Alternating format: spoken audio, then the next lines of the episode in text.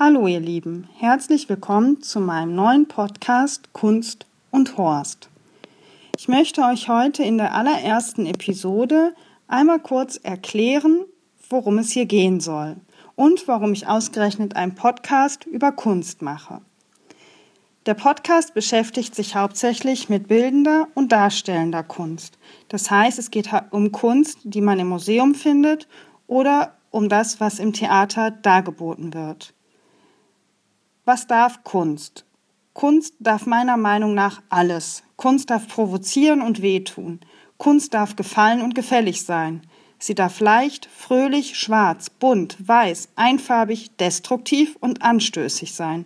Aber eins darf sie nicht, sich vor dieser Welt verschließen. Und deshalb ist das ein Podcast, der nicht mit Fremdwörtern um sich schmeißen wird, weil ich die selber alle nicht kenne, und der sich auch nicht hinter irgendwelchen verschachtelten Sätzen verstecken möchte. Dieser Podcast entsteht komplett ohne akademischen Hintergrund. Es ist ein Hobby von mir. Ich habe das nicht gelernt und ich mache das auch nicht beruflich. Was kann Kunst denn überhaupt? Kunst kann uns berühren oder abstoßen. Sie wühlt uns auf. Kunst verbindet oder trennt.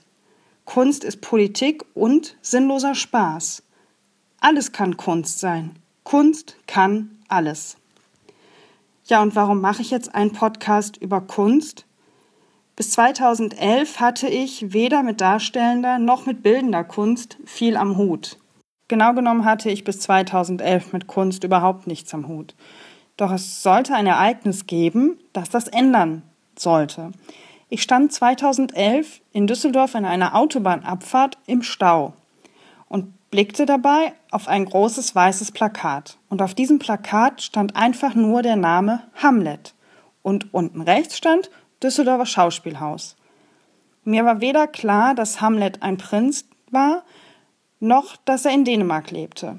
Ich war also völlig unvorbereitet, aber total besessen von dem Gedanken, ich gehe ins Theater und gucke mir Hamlet an. Und das habe ich auch gemacht. Ich habe mir noch am selben Abend ein Ticket bestellt, bin in die Vorstellung gegangen und bin total begeistert wieder raus.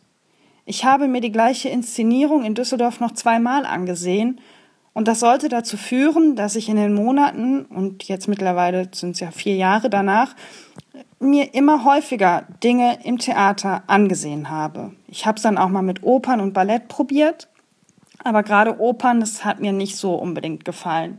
Wobei es auch hier immer Ausnahmen gibt. Ja, und mit der Zeit habe ich mich halt auch immer mehr mit bildender Kunst beschäftigt. Und irgendwann ist mir aufgefallen, dass es Sinn macht, sich nicht nur mit der Kunst zu beschäftigen, wenn man sich dafür interessiert, sondern eben auch mit dem Künstler. Und ich möchte euch ein bisschen was davon erzählen. Ich möchte euch ein bisschen was davon sagen, was ich im Theater oder eben im Museum erlebt habe. Etwas zu dem Künstler erzählen, etwas dazu erzählen, was ich gefühlt oder erlebt habe, was mir besonders gut gefallen hat oder was mir eben nicht gefallen hat. Ja, und ich finde, Podcast ist ein gutes Medium, um das zu verbreiten, was mich da so beschäftigt. Ich selber höre sehr viele Podcasts und ich lerne dadurch auch unglaublich viel. Und ich finde es schön, dass es ein Medium gibt, was ich selber nutzen kann und wo ich zwei Dinge, die mir wichtig sind, nämlich Kunst und Podcast, miteinander verbinden kann. Ja, das ist eigentlich alles, worum es hier gehen soll. So, dann werde ich mal schön an meiner ersten Folge schrauben. Ich kann euch auch schon sagen, worum es gehen wird. Es wird um die Miro-Ausstellung gehen, auch wieder in Düsseldorf, im K20. Und zwar trägt die Ausstellung den wirklich schönen Namen Malerei als Poesie. Wenn die Folge kommt, werdet, werdet ihr es von mir erfahren. Ich wünsche euch bis dahin eine kunstvolle und gute Zeit. Bis bald.